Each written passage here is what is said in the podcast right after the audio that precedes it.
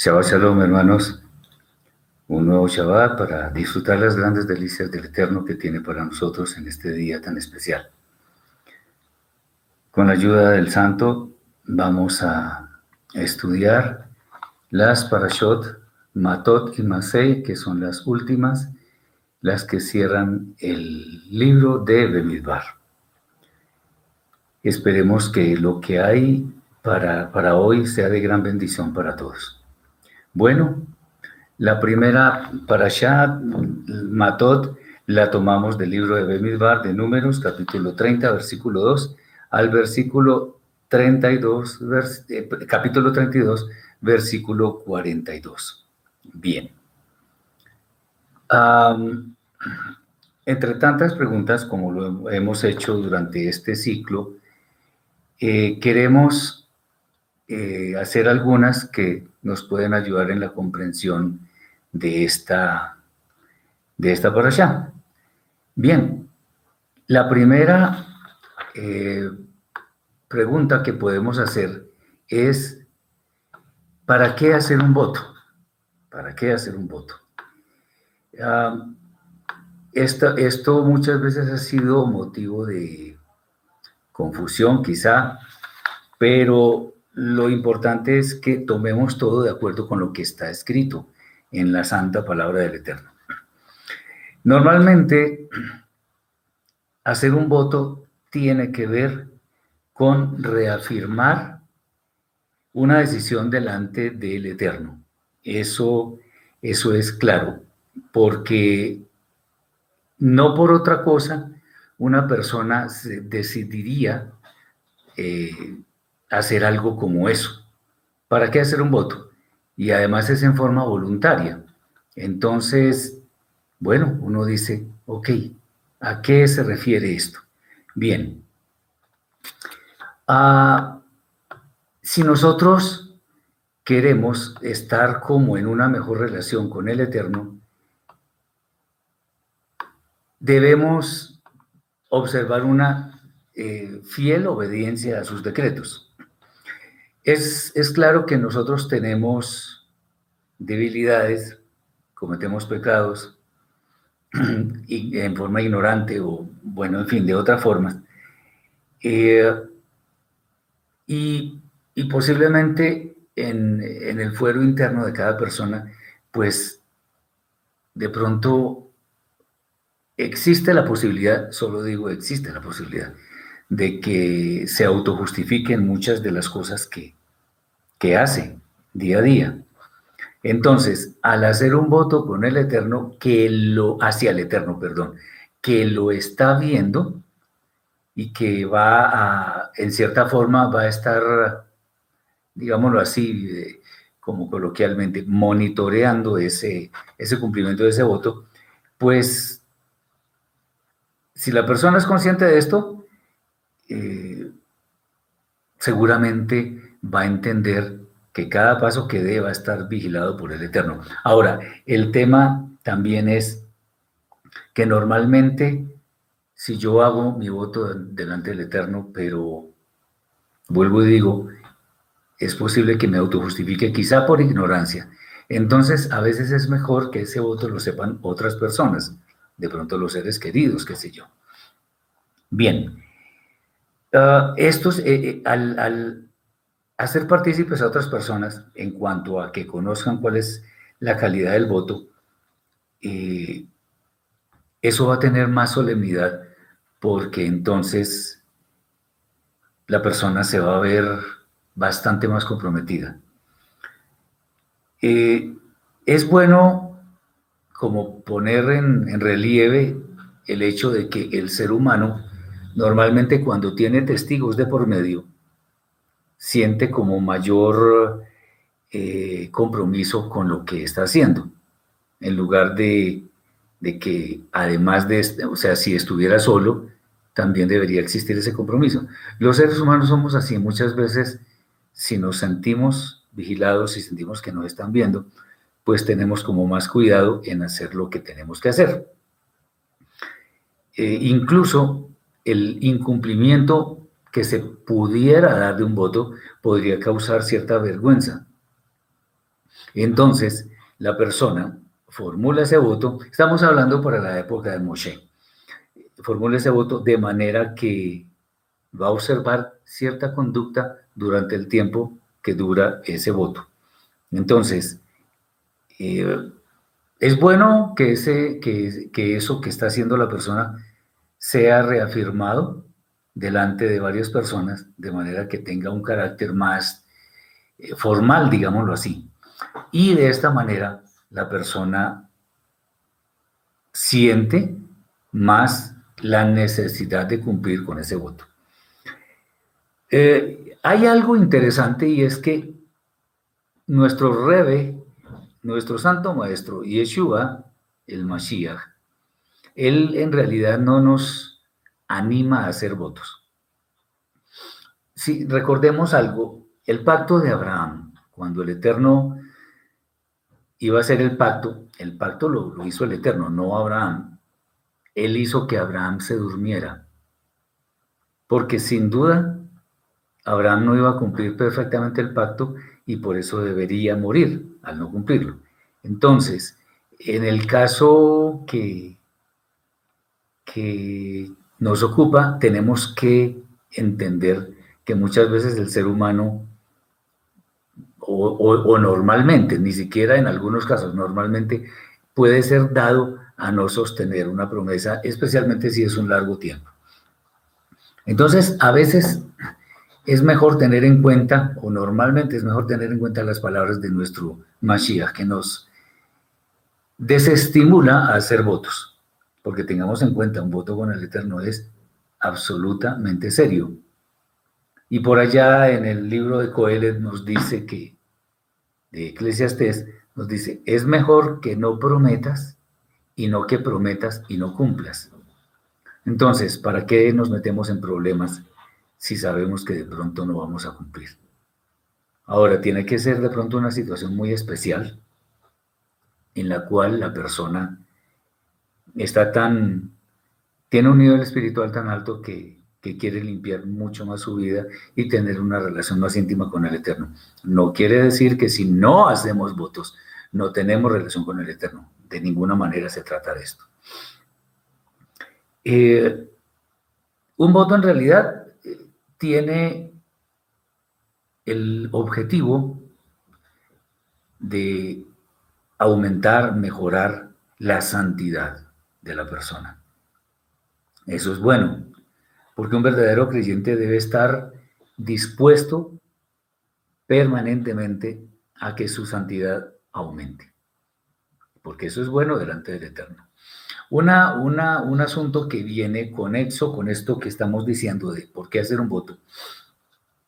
Bueno, digamos, digamos en forma general, hay personas que se hacen promesas o que hacen compromisos muy solemnes delante de otras personas y después se ven en serios problemas para cumplirlo. Y por eso vamos a hablar de una segunda pregunta y es por qué el voto de una mujer está sujeto a la decisión de algunos hombres que son quienes la, cubren con su autoridad. Tengamos en cuenta que el Eterno estableció un orden, en la familia estableció unos roles, en la sociedad, etcétera, etcétera. Cuando la Torá establece que el voto de una mujer debe estar sujeto a la autoridad de un hombre, sea el esposo, sea el padre, en fin. Eso no significa que es que la mujer es un personaje de segunda o es alguien que no es importante. No, más bien lo que esto nos quiere mostrar es que la mujer está arropada, está protegida, está cubierta por la, por la protección del hombre, por la autoridad del hombre, porque eso es lo que normalmente debe suceder. Eh, y en últimas, es el hombre el que lleva a cuestas las consecuencias de ese voto que de pronto se hizo a la ligera, porque eso es, eso es algo que, que puede suceder. Entonces acordémonos, como el hombre es cabeza de la mujer, la mujer de los hijos, etc. Entonces el hombre al ser cabeza de la mujer tiene la autoridad para respaldar, avalar un voto o derogarlo. Ese es el tema. Entonces, si hay alguna, alguna mujer que ha hecho un voto a la ligera por ignorancia o por afán, qué sé yo, o por alguna presión que tuviera, pues este es el, este es el, lo que estamos viendo nos indica cuál es la forma de eh, reversar ese, ese voto. Entonces, el sacerdocio del hogar es llevado por el hombre. El hombre es el que directamente actúa como, como intermedio entre el Eterno y quienes están bajo su custodia.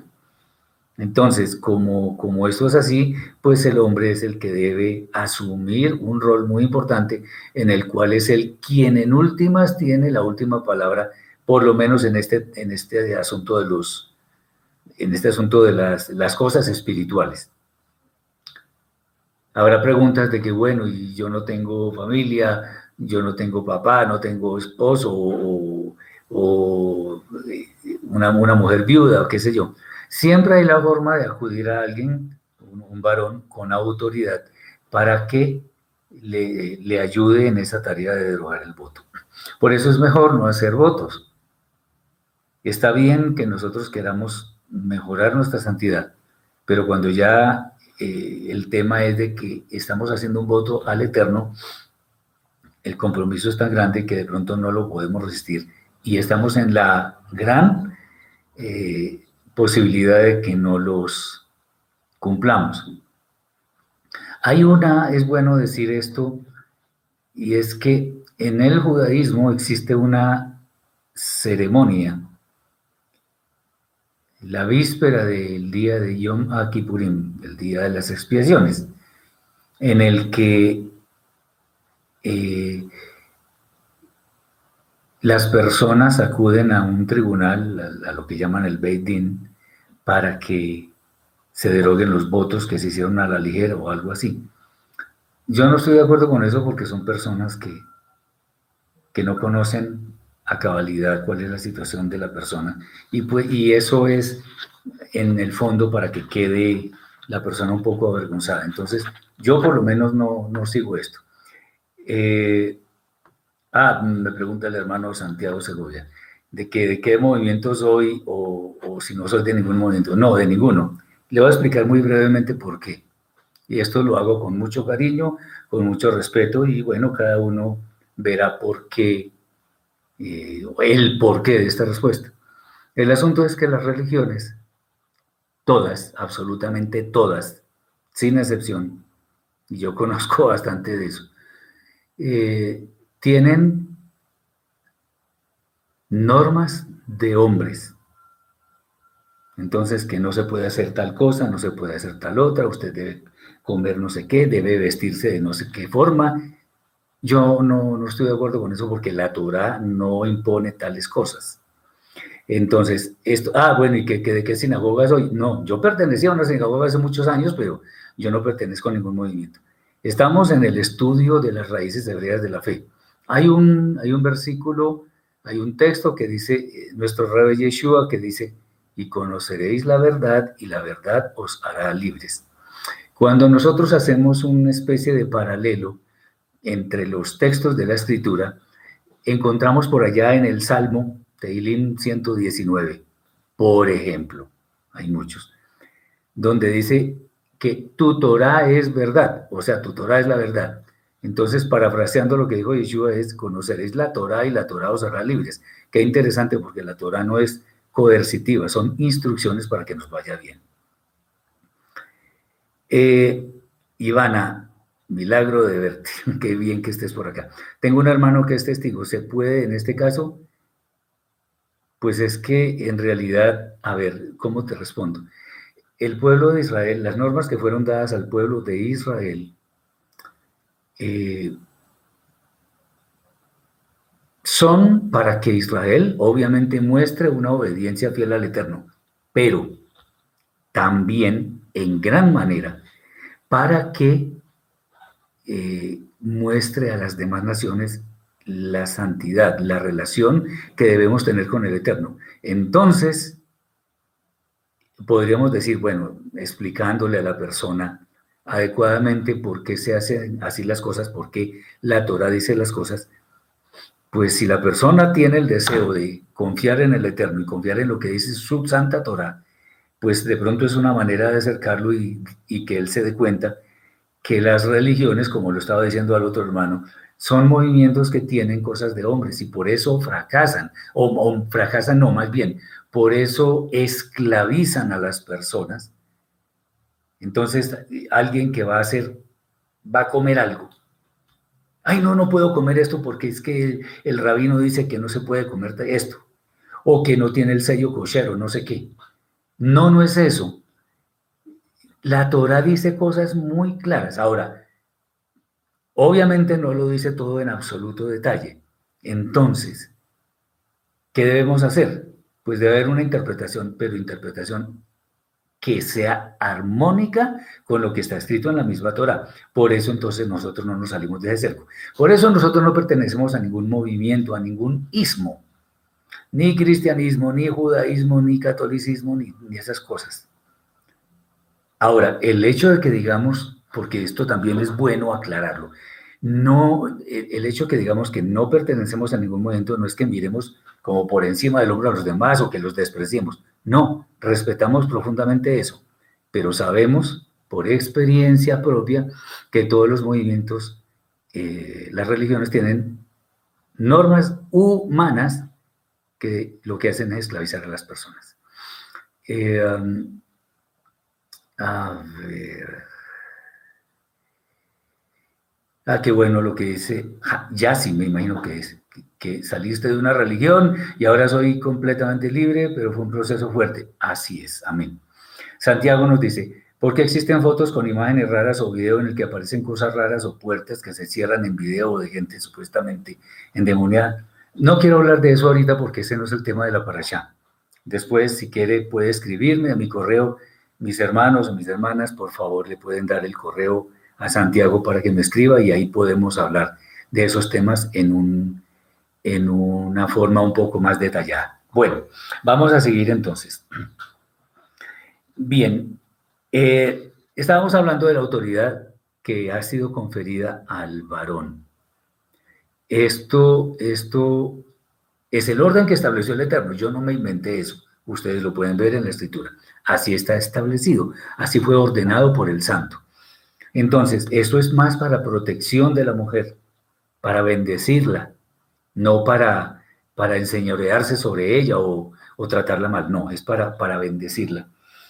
Y el tema es que obviamente el hombre debe tener cierta sabiduría para que eh, las decisiones que él tome en torno a un voto que ha hecho una de sus hijas o su esposa o qué sé yo, pues pueda él tomar una decisión acorde con lo que está escrito. A ver, aquí está el correo para que lo, lo puedan... Aquí es, hay un error, es erigo2018 outlook.com, el Gmail es otro. Bien. Ok, entonces esto de los votos pues tiene mucho tengamos mucho cuidado de hacer promesas, votos, eh, este sí es, oh, exacto. Eh, tengamos mucho cuidado con hacer ese tipo de promesas al Eterno.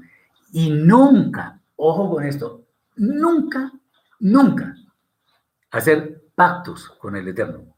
Eso no se debe hacer, no se puede hacer. Cuando miramos todo lo que está escrito en todos los libros de la escritura, en todos podemos mirarlo, es el eterno el que hace pactos, no es el hombre el que hace pactos con el eterno. Ahora, puede haber pactos entre hombres, pero no del hombre hacia el eterno. Eso no se puede, no se puede, porque sin duda no lo vamos a cumplir. Y si no lo cumplimos, pues estamos en serios problemas. Como decía respecto del pacto que hizo el Eterno con Abraham, el Eterno mismo hizo dormir a Abraham porque no lo podía cumplir. Bien, vamos a seguir entonces. Entonces, tengamos en cuenta, es mejor no hablar por hablar y, por quedar bien con alguien, no. Nosotros con quien tenemos que quedar bien es con Él, con el Padre Eterno. A Él sea todo honor y toda gloria. Bien. Vamos a, a otro tema que tiene que ver con la venganza. Bien, eh, ojo con esto porque es muy importante. El Eterno ordenó una venganza contra el pueblo de Midian. Eh, ¿Y cómo así? Si el Eterno dice, mí es la venganza, yo daré el pago. ¿Cómo sale eso? Bueno, esto hay que entenderlo espiritualmente. Esto no es, es tomar lo que está aquí, sumar lo que está allá, restar lo que está más allá. No, esto tiene que ser entendido en la, en la forma correcta. Bien, el Eterno evidentemente dijo, mía es la venganza, yo daré el pago. Eso está claro. Eso no, no admite ninguna duda porque está escrito. Y el autor de la Torah es el Eterno. Bien. Pero, ¿cómo es el asunto? Claro, uno podría decir, uno podría decir, bueno, el Eterno podría fulminar con un rayo, con fuego, qué sé yo. Sí, claro, vamos a ver. Una última pregunta, dice Carlos. Pacto y voto, ¿qué diferencia hay? No, es que el pacto es una, una ceremonia en la cual eh, normalmente es un pacto de sangre, en el que las dos personas se comprometen a cumplir el pacto y si no, la persona que no lo cumpla debe morir. En cambio, el voto, el voto, por eso es que el Eterno siempre cumple. El voto es como una especie de promesa, es un compromiso, es algo así que uno establece unilateralmente. El pacto es entre dos. El voto lo hago yo solo, de mi voluntad. Bien. Sigamos. Entonces, el Eterno entonces ordena una venganza contra Midian. Entonces, ¿cómo sale eso? O sea, el Eterno dice que la venganza es de él, pero el que la va a realizar es Israel. Bueno, eso se armoniza en una forma muy sencilla. Y es que Israel es el instrumento que utiliza el Eterno para eh, hacer realidad esa venganza. Entonces, eh, si nosotros,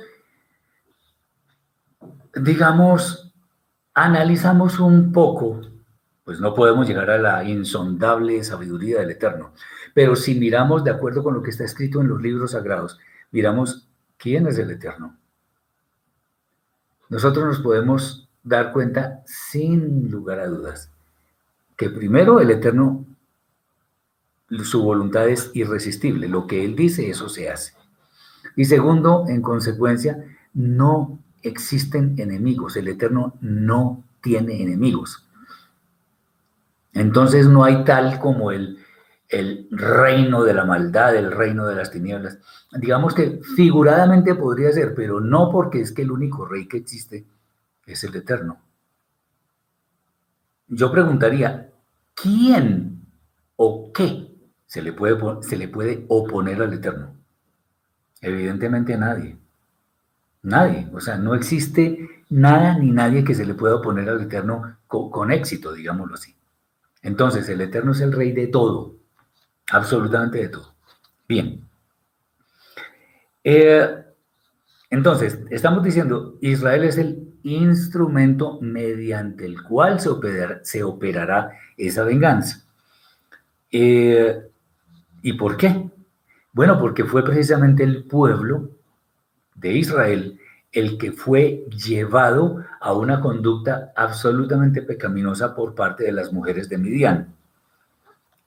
Independientemente de que esto fuera un evento, llamémoslo así, pasajero, igual estaba atentando terriblemente contra la santidad del pueblo escogido. Eso era como un obstáculo, no como un obstáculo, no, era un obstáculo. Bien, es importante saber que el mal en cualquier forma debe ser erradicado de nuestra vida, de nuestra alma. Nosotros solamente debemos, y estamos, eh, yo estoy eh, hablándole a creyentes verdaderos. Y nosotros siempre debemos buscar la santidad por encima de todo. Buscar la dignidad del Eterno siempre. Buscar complacerlo a Él primero. Él es el centro de nuestra vida, debe ser el centro de nuestra vida. Porque Él fue el que nos dio absolutamente todo lo que tenemos. Lo que somos, lo somos por Él. Él nos ha dado quizá una profesión, nos ha dado el techo donde vivir, el vestido, la comida, todo ha sido dado por el Eterno.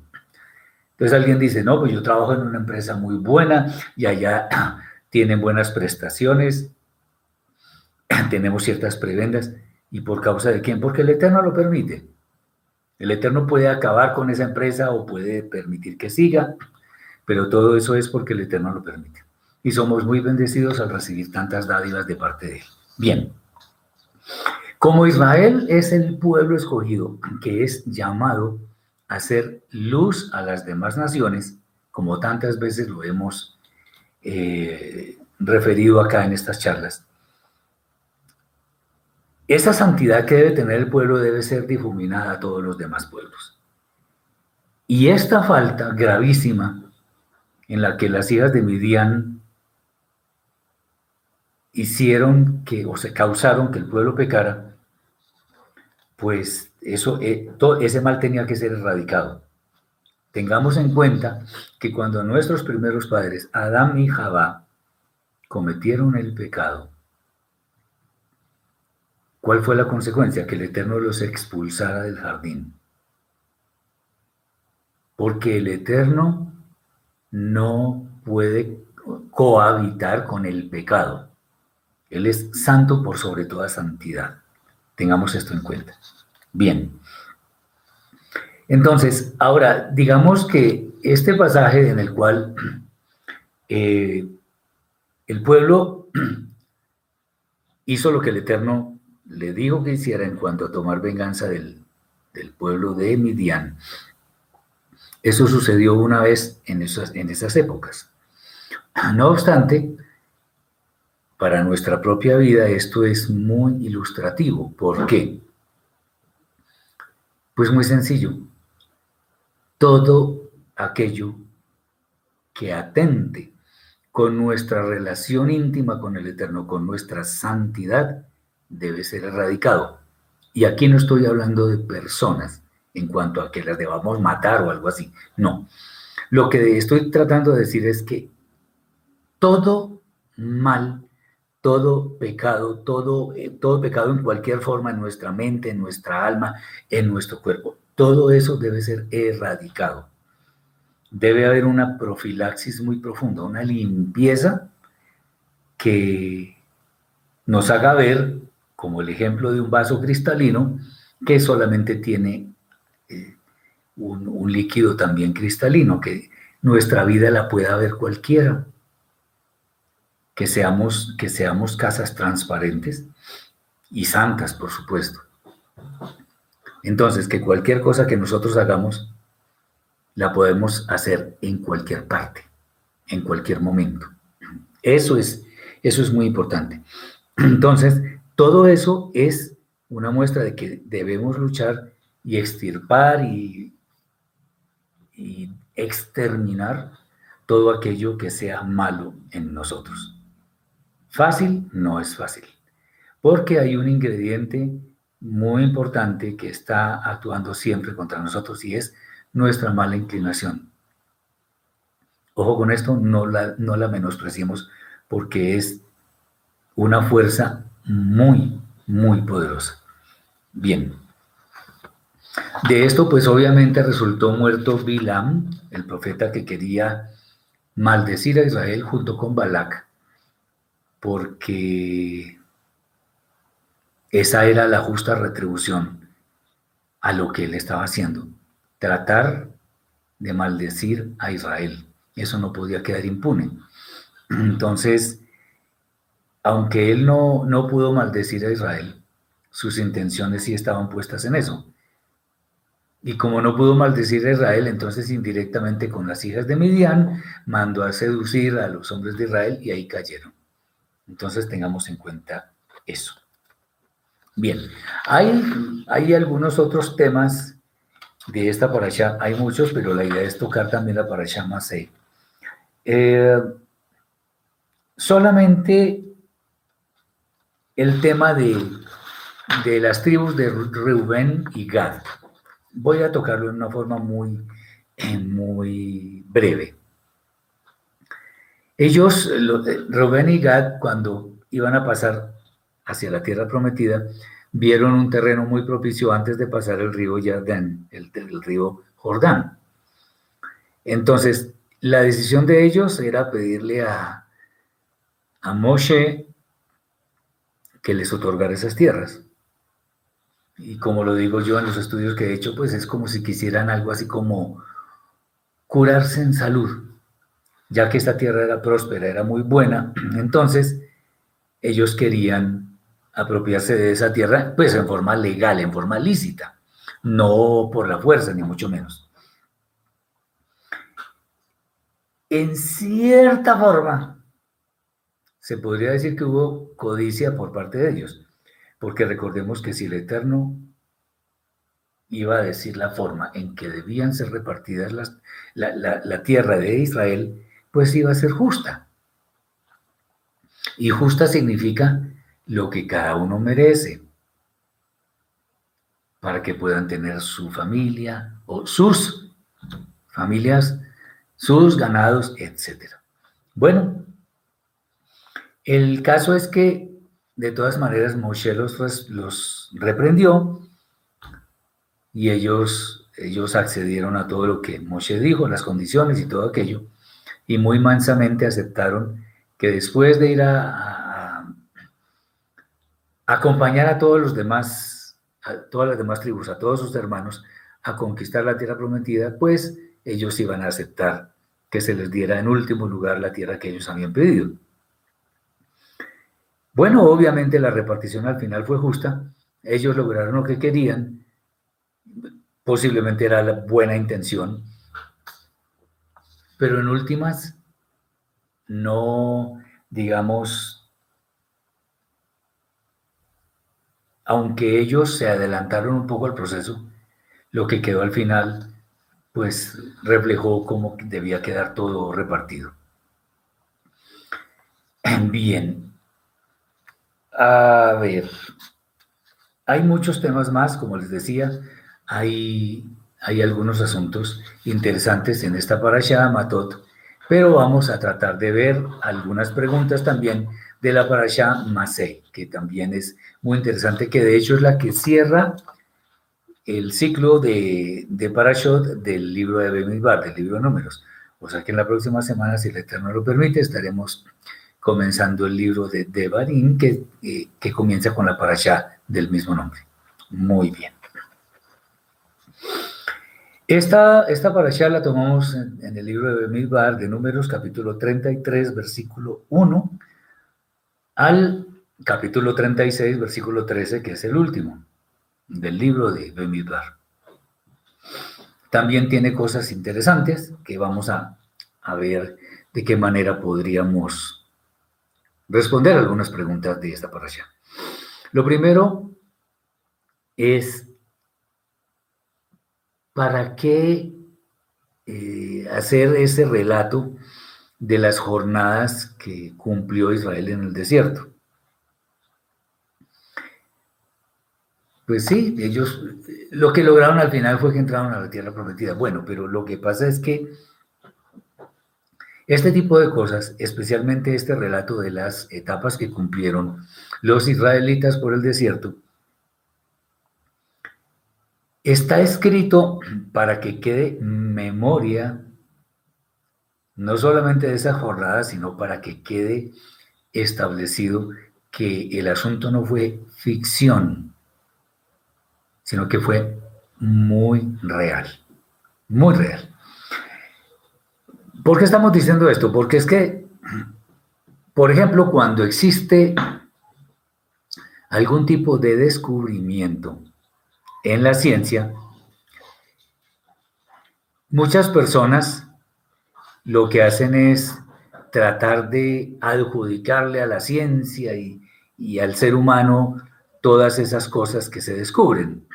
Pues sí, el ser humano descubre, pero lo que se descubre siempre es fiel a lo que está escrito en la Torah. Y para eso voy a dar un ejemplo. Nosotros en la parasha Noah, Noé, vemos cómo el Eterno manda un diluvio de aguas a la tierra y solamente quedan vivas ocho personas y los animales que iban en el arca. Bueno, ¿y eso qué tiene que ver con esto? Pues con este tema no, pero con lo que estoy comentando sí. ¿Qué es? Miren bien, resulta que la ciencia, la que llaman ciencia,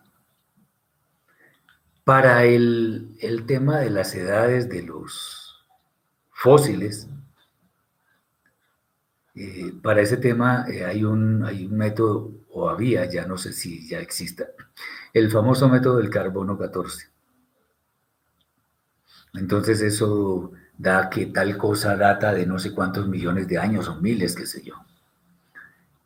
Y alguna vez a alguien se le ocurrió tomar un trocito de la, del caparazón de una tortuga viva y entonces sometieron ese, ese, trocito de caparazón al carbono 14 y el carbono 14 dijo que eso pertenecía a un ser vivo de hace no sé cuántos miles de años. Y la tortuga estaba viva. Entonces ahí uno ve por, digamos, por el método de contraejemplo, que no necesariamente todo lo que el hombre inventa, o inventa no, que el hombre establece, porque el hombre no puede inventar nada. El hombre descubre, pero no inventa que eso es verdadero. Entonces, por ejemplo, los geólogos hablan de millones de años y todo eso. Bien, un estudio más concienzudo de lo que ocurre en torno a los fósiles ha demostrado, por lo menos eso, hay estudios de eso, que los fósiles se forman de, por causa de cambios muy bruscos de temperatura, cambios drásticos. Bueno, cuando sucedió el famoso diluvio, el cambio de temperatura fue terrorífico, fue espantoso, al punto que los animales pues murieron prácticamente en forma instantánea. De hecho, es conocida el, tema de que un mamut o, un mamut momificado casi perfecto apareció en alguna parte, no me acuerdo dónde, por allá por el norte. Entonces, ¿qué pasa con esa famosa ciencia? que eso se puede reevaluar, mientras que lo que está en la escritura, eso, eso no tiene forma de que lo, lo cuestionemos porque es verdadero. Eso significa que de pronto la Tierra no tiene los millones de años que dice mucha gente, sino que de acuerdo con la cronología que está en, el, en, en la escritura, pues es mucho menor. Eso es lo real. Ahora, aquí refiriéndonos a esto, que, el Eterno establece que se haga el recuento de las jornadas de Israel en el desierto, es porque eso fue real. El diluvio fue real. Esaf, Jacob, eh, Israel, eh, bueno, Moshe, todos ellos fueron reales. Fueron reales no son ficción ni nada por el estilo. Entonces esto lo que nos demuestra es que Israel no es un pueblo salido de la ficción, sino que es un pueblo salido de las entrañas, llamémoslo así, de la mente del Eterno, para traer santidad al mundo, porque Israel debería mostrar eso, la santidad. Bueno, no lo ha hecho bien, pero, pero ese es el objetivo.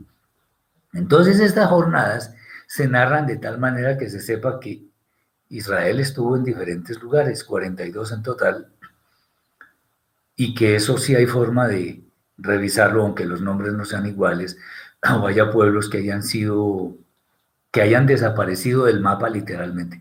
Pues bueno, los muchos descubrimientos dan fe de que todo eso que está escrito en la Torah efectivamente existió.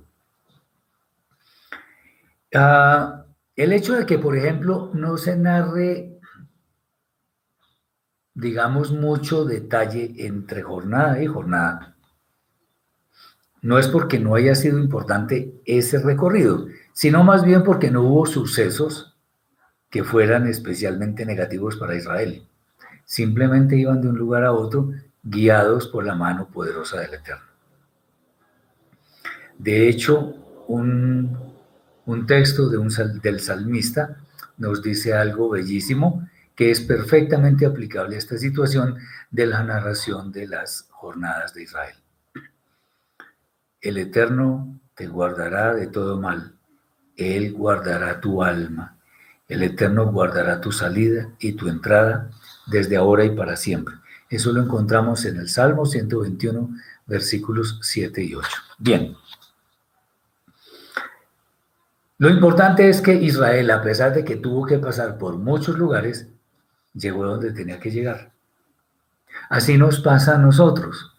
Nosotros vivimos una serie de situaciones positivas, negativas, indiferentes quizá, pero cada etapa de nuestra vida sirve para que al final, si estamos hablando de creyentes verdaderos, lleguemos a la anhelada tierra prometida que es la vida eterna, de donde nadie nos puede sacar. Eso es importante tenerlo en cuenta porque así como se narraron todas las etapas de Israel, nosotros, tenemos tener, nosotros debemos tener en cuenta que cada uno de los pasos que damos en nuestra vida es por la guianza del Eterno y por esa guianza del Eterno es que estamos bien hoy en día. Bueno, quienes no están escuchando al Eterno, pues tendrán su merecido y a muchos de ellos no les va bien. Ok. Bien, hay muchos más detalles. Vamos a mirar otras, otros temas de esta, de esta por. Por ejemplo, ¿por qué se relata la muerte de Aarón? Pero de ahí en más no se dice nada, absolutamente nada. No se da un detalle ni nada de eso. Bueno, hay que tener en cuenta que Aarón evidentemente era un hombre importantísimo en el seno de Israel. Eso es claro.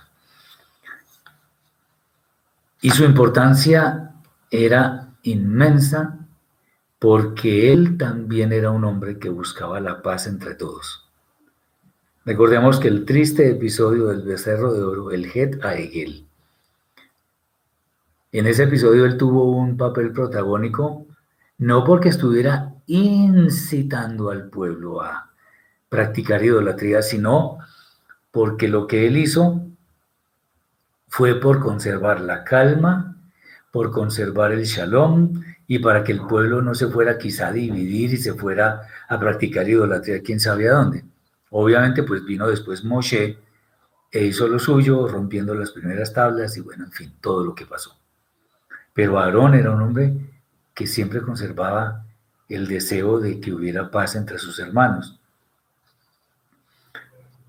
Pero en términos simples, aunque todo eso que estamos diciendo de Aarón es verdad, en términos simples, era un alma más en en la presencia del Eterno. Todas las almas tienen el mismo valor. Obviamente, eso es cuando salen del seno del Eterno. Ya cuando la persona vive sus circunstancias, pues la forma como las enfrente es la que va a determinar a dónde va al final. Bien, entonces, en términos prácticos y un poco simplistas, Aarón era uno más en la presencia del Eterno. Sino, digamos, esto lo podemos ilustrar con un ejemplo también. Existen en este, en este planeta Tierra, existen países inmensos Rusia, China, Estados Unidos, Australia, Brasil, etc. Hay reinos muy poderosos. Y de hecho muchos de esos poderosos lo que hacen es enseñorearse de los más débiles. Eso siempre ha sucedido. Sin embargo, independientemente de que la humanidad, en la humanidad haya gente pobre, gente rica, gente con fama, gente sin fama, todo eso. Todos, absolutamente todos los seres humanos vivimos en el planeta Tierra. Y si uno, digamos, ok, uno, uno, uno mira ahora que ya podemos hablar de cierta tecnología, los famosos drones, los aparatos esos con los cuales podemos filmar.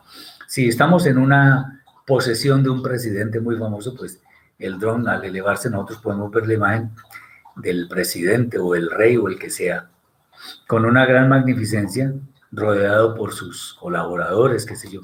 Y en el fondo están el resto, el pueblo. Aunque este personaje tiene eminencia, si suponemos que nos levantamos un poco más, ya, ya no es a nivel de dron, sino a nivel de, de un avión pequeño, eso se ve mucho más pequeño. Y si subimos mucho más, ni siquiera vemos a la gente. Todos en última somos iguales ante el Eterno. Y mucha gente no quiere, no quiere entender eso. Somos iguales. Las almas somos todas iguales ante el Eterno. Obviamente habrá un juicio que determinará para dónde va cada uno, pero somos iguales. Entonces, ¿por qué todo esto? Porque lo que queremos decir es que debemos preocuparnos por el crecimiento de nuestra alma, especialmente de nuestra Neshama, que es la que nos conecta con el Eterno. Si nosotros nos vamos de este mundo, pues ya no podemos hacer nada por las personas que quedan. Entonces, en, mientras estemos con un hálito de vida, es que tenemos la esperanza de que muchas personas puedan llegar a los pies del Eterno. Y si nosotros somos luz, para que eso suceda, pues tanto mejor. De hecho, esa es gran parte de nuestra misión en este mundo. Entonces, no es necesario hacer una narración muy detallada sobre lo que sucedió con el alma de Aarón porque él murió. Cuando una persona muere, ya no, hasta ahí llega. Nos debemos preocupar es por las personas que quedan, por quienes están vivos. Por eso había que buscar el, sucesor de Aarón, había que buscar quien, quien siguiera con la labor de este ilustre personaje, para que todos los planes del Eterno se desarrollaran de la manera que Él los concibió. Eso es lo que podemos decir. Ah, obviamente, pero el tema es que nosotros debemos tener en cuenta que las almas por las que debemos preocuparnos es por aquellas que están en este momento. Las que se fueron ya tienen su juicio decretado por el cielo y nada lo va a cambiar.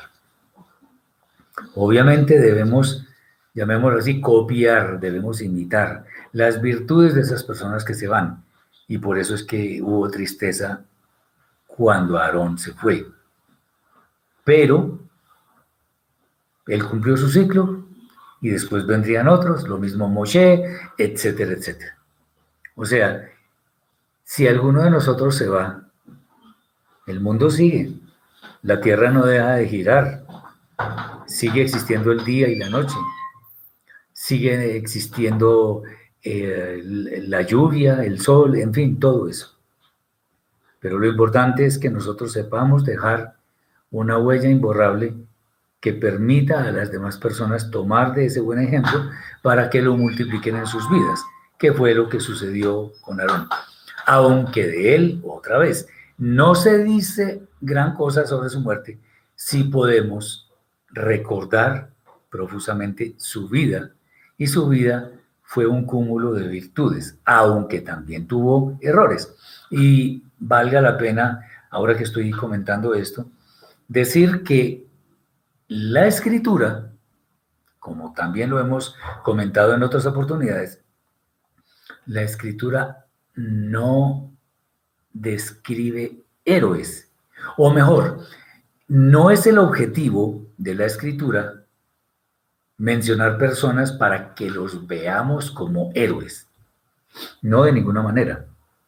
La escritura describe a las personas tal como son, con defectos y cualidades. La escritura dice que, por ejemplo, Moshe era manso y humilde más que todos los hombres que había, pero también cometió un pecado terrible que fue no darle la gloria al Eterno en el tema de las aguas y la roca. Él cometió un, pecado grande, más otros, pero, pero él no era un no era perfecto. Entonces la escritura, así como resalta sus cualidades, para que tomemos de ellas, también muestra sus defectos, muestra sus pecados. Lo mismo sucedió con el rey David, con Abraham, con Isaac, con eh, el rey Shaul, con, con todos los discípulos de Yeshua, etc. El único que no pecó fue precisamente Yeshua, pero eso es otro tema. Bien, entonces eso es lo que sucedió con el tema de de la muerte de Aarón.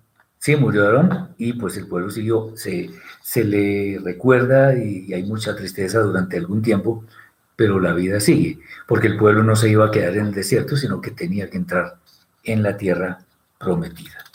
Muy bien. Vamos a otro, a otro, a otro punto que es bien interesante. Y es ¿Qué nos pueden indicar a nosotros los límites que estableció el Eterno para Israel en cuanto a las fronteras con los demás pueblos que estaban cerca? Bueno, esto nos tiene que enseñar de alguna forma que el Eterno o que en el Eterno todo es orden. Recordemos lo que, lo que nos dice también Rab Shaul, el apóstol Pablo que se haga todo decentemente y con orden. Nosotros debemos ser personas confiables, honestas, bondadosas, etc. y ordenadas. Nosotros no debemos dejar nada ni al azar, ni dejar las cosas por ahí y después nos acordaremos dónde están. No, tenemos que hacer las cosas en orden. No que seamos exagerados hasta llegar al punto de que vamos a condenar a los demás porque no son, no son como nosotros, pero sí por lo menos que seamos ordenados, escrupulosos y muy especialmente en los aspectos que tienen que ver con nuestra relación con el Eterno.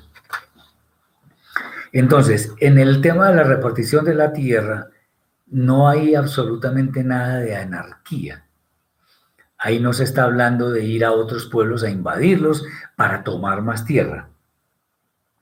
No, más bien lo que esto nos muestra es que existía una serie de normas, de condiciones, de instrucciones que mostraban o que nos muestran, de hecho, nosotros hoy en día, que Israel siempre fue un pueblo muy respetuoso de lo que tienen los demás pueblos. Recordemos que en su travesía por el desierto, el pueblo pedía permiso para pasar, si no lo dejaban pasar, se desviaba. Ahora hubo pueblos, eso sí también es cierto, hubo pueblos que no solo no dejaron pasar, sino que atacaron a Israel. Entonces Israel se tuvo que defender y salió airosa. Entre esos pueblos estamos, podemos mencionar, por ejemplo, al dominio del rey de Og, o, a Og, el rey de, un rey muy famoso y muy grande, lo mismo Sijón. Todos esos reyes fueron derrotados porque atacaron a Israel. Pero en realidad lo que quiere el Eterno mostrar también, entre tantas cosas muy seguramente, es que hay orden, hay justicia además. Si el Eterno le da a Rubén una tierra y le da a Dan otra, independientemente de que una sea más grande que la otra, es porque eso es lo justo y porque el Eterno considera que eso es. Bien. Eh, esto también a nosotros que nos muestra, porque muchas veces podemos leer esto y, ah, sí, bueno, aquí a este, a esta, esta es la frontera con tal pueblo, esta es la otra, etc. Y listo. No, esto también nos enseña mucho. Y cabe la expresión de que nosotros debemos tener límites límites. Eh, tenemos un entorno en el cual debemos ser respetuosos de los derechos de los demás. Que existan, que hubieran existido en ese momento pueblos paganos y contrarios a la voluntad del Eterno, no necesariamente significa que eran desechables, por así decirlo, es un término que no me gusta, pero es para que lo entendamos, sino más bien porque eran pueblos que de alguna forma y esto también trae otra, enseñanza, de alguna forma iban a, ayudar a fortalecerse al pueblo de Israel, ¿Cómo así? Bueno, pues tenían que aprender cómo defenderse, tenían que aprender cómo luchar, eh, tenían que aprender ciertas,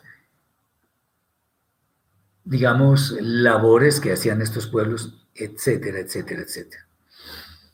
Lo mismo en nuestras, en nuestras vidas, nosotros conocemos personas que son realmente difíciles. Critican todo, se quejan por todo, dan un maltrato a las demás personas. Y uno dice, pero, pero ¿por qué? Bueno, esas personas en el fondo son una bendición para nosotros, porque también nos ayuda a cultivar cosas como el dominio propio, la paciencia, en fin, todas esas cosas. Acordémonos que finalmente para pelear se necesitan dos. Y si yo no accedo a pelear, pues no voy a pelear y ya la otra persona se quedará con, las, con los deseos de pelear. Pero a mí me fortalece mi dominio propio, mi paciencia, mi sabiduría, todo eso. Entonces, en, esto, en este caso, cuando los pueblos, eh, independientemente de que fueran paganos, el Eterno establecía ciertas fronteras, es porque nosotros debemos aprender que debemos tener límites. Aquí no hay anarquía. De hecho, nosotros como seres humanos somos limitados en muchísimas cosas. Y vamos a dar un ejemplo. De nosotros no depende que llueva o que haga sol o que eh, haya un, sismo, un temblor de tierra. de, de nosotros no depende eso. Y tenemos que eh, trabajar para, para por lo menos cuando llegue algo de eso, tener forma de, protegernos. Entonces, para la lluvia se inventaron los paraguas o, voy caminando por la calle y, hay un sitio donde hay eh, un, alero, como lo dicen en, varias partes. Bueno, hay, hay sombra para que yo me pueda proteger de la lluvia. Si está haciendo sol, lo mismo. Si la piel sufre, entonces que la gente se pone protector, si van a la playa, qué sé yo. Todos tenemos límites. Y en el caso de Israel no es diferente. Hay límites. El Eterno le puso límites a Israel. Porque Israel no es un pueblo todopoderoso, el único todopoderoso es el Eterno. Israel aprende a respetar lo que tienen los demás pueblos. Y en últimas, ya, ya mirando eh, el tema de los límites, si el Eterno le concedió la tierra de Canaán a Israel, pues necesariamente eso significa que esa tierra era suficiente, era perfecta para que el pueblo de Israel se asentara allí. Entonces, una cosa es que miremos con resignación, con cierto conformismo hipócrita además, Ay, bueno, sí, me tocó esto, ay, sí, gloria al, Eterno. No, no, no, no, no. Si nos tocó algo, debemos entender, bueno, por algo me tocó eso y vamos a ver. Y vamos a sacarle provecho en la forma lícita que, que es obvio que debemos tener en cuenta. Muy bien. Límites, límites límites. Finalmente vamos a hablar de un tema interesante también de de esta parasha que tiene que ver con las ciudades de refugio. Dando una lectura del objetivo de estas ciudades era para que una persona que hubiera cometido un homicidio involuntario eh, se pudiera proteger en estas ciudades. ¿De quién? De alguien que llaman el vengador de la sangre. Entonces, si existía ese vengador, eh, la persona podía ir a, podía ir a esa, ciudad y después, en el tiempo señalado, podía salir de ella, pero no se podía salir de allí. Esta es como una, una forma de la justicia del cielo, porque de hecho se evitaban muertes que eran innecesarias. Aquí hay una pregunta antes de seguir de mi hermana Luz María. Aún esforzándose en guardar silencio para que no haya pelea y evitar ciertas guerras entre personas, tomar distancia a agresiones se puede hacer. Claro, por supuesto. Claro que sí. Tomar distancia es, es una forma de protegernos. Eh, lo mismo, acordémonos que hay un, hay un proverbio en la escritura que nos dice que aún el necio cuando calla es tomado por sabio. Entonces, no solamente el silencio, sino tomar cierta distancia, porque nos pueden agredir físicamente, por supuesto que sí, eso es, eso es perfecto. Bien. Entonces, como el Eterno sabe de la intención de cada persona, sabía de la intención del vengador de la sangre, que quería matar al, homicida.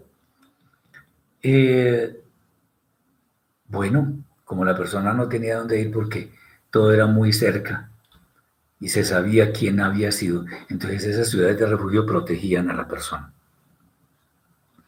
Obviamente si salía de allí podía sufrir la muerte, pero la idea era que en forma obediente se quedara de hecho, hasta que muriera el sumo sacerdote, pareciera ser que ya se olvidaba todo por parte del vengador, etc.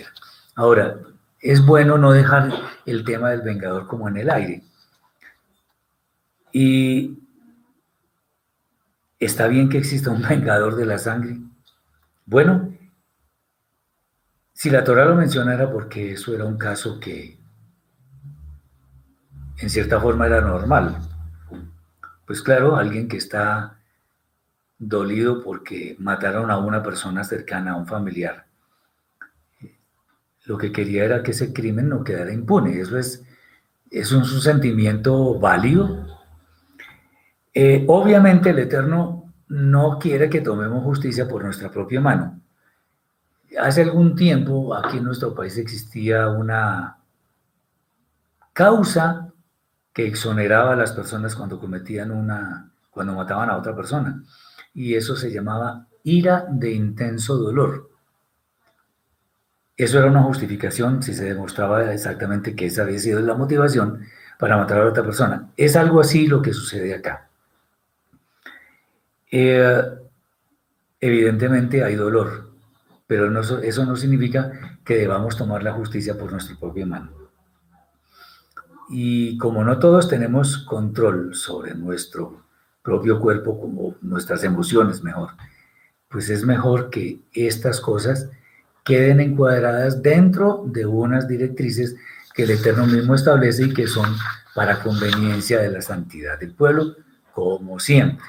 Entonces, más que el Eterno haya establecido eso, porque no lo estableció, simplemente el ser humano, con deseos de que eso quedara de que se hubiera impartido justicia en eso, entonces decidía tomar la vida de la persona en su propia mano.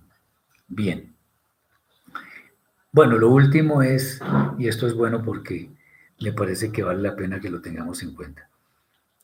¿Por qué por boca de un solo testigo no se sostiene un testimonio? Lo que pasa es que un solo testigo tiene una versión que puede ser perfectamente acomodada a sus propios intereses muchas razones existen para eso. Y a partir de allí no necesariamente un veredicto que puedan tomar los jueces puede ser justo. Porque hay, normalmente en esto hay opiniones que son subjetivas, opiniones que son sesgadas. Entonces, cuando son dos o más testigos, la cosa es diferente. Si nosotros tenemos dos o más testigos que dan la misma versión de un acontecimiento, y preferiblemente si son dos testigos que de pronto ni se conocen, mucho mejor porque entonces ahí ya hay algo importante para sostener como algo que sí se puede tomar como evidencia de, de algún caso. Por eso es que mínimo dos, tres, son suficientes para que un testimonio se sostenga. Yo no sé si ustedes conocen unos libros que son los famosos apócrifos o deuterocanónicos. Hay un libro que se llama La historia de Susana, que es una adición al libro de Daniel. Y cuentan ahí un tema, no lo, no lo voy a relatar, sino un tema en el que se habla sobre una mujer que iban a matar por infidelidad o qué sé yo. Y resulta que tomaron a los dos testigos, pero en sitios aparte, y resulta que ellos estaban confabulando para que mataran a esta mujer inocente. Y esos dos testigos, por dar testimonios diferentes, fueron ejecutados, porque además después se demostró que esa mujer era inocente. Entonces, siempre tengamos sabiduría para escoger dos o tres testigos, mínimo dos, dos, testigos, para sostener el fundamento de alguna cosa, de algún asunto. Nunca, nunca juzguemos según las apariencias.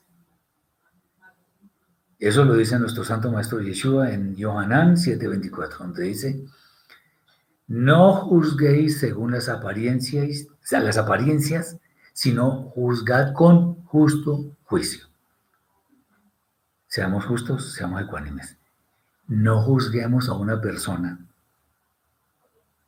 porque creemos que lo que está diciendo o lo que está pensando es algo negativo, qué sé yo. A mí me han juzgado negativamente muchas veces. Bueno, ¿qué se le va a hacer? Las apariencias no sirven. Si yo veo a un, a un hombre y una mujer en un sitio eh, más bien privado, yo ya no me puedo imaginar una película completa de lo que están haciendo. No. Tengo que esperar a que exista un testimonio que me cuenten exactamente qué fue lo que pasó para yo tener claridad sobre el tema y que no vaya a haber, por ejemplo, el pecado de la Shonjara por parte de otras personas que se imaginan cosas y juzgan en una forma equivocada. Bien, espero que esto haya sido de bendición para todos, estas palabras, que la Torah siga reinando en sus vidas, que el Eterno les guarde de todo mal, en sus cuerpos y en sus almas. Espero que disfruten de un Shabbat muy bendecido, que el Eterno les guarde y que haya muchas sanidades, muchas victorias financieras y toda bendición del cielo. Que el Eterno les guarde. Shabbat Shalom.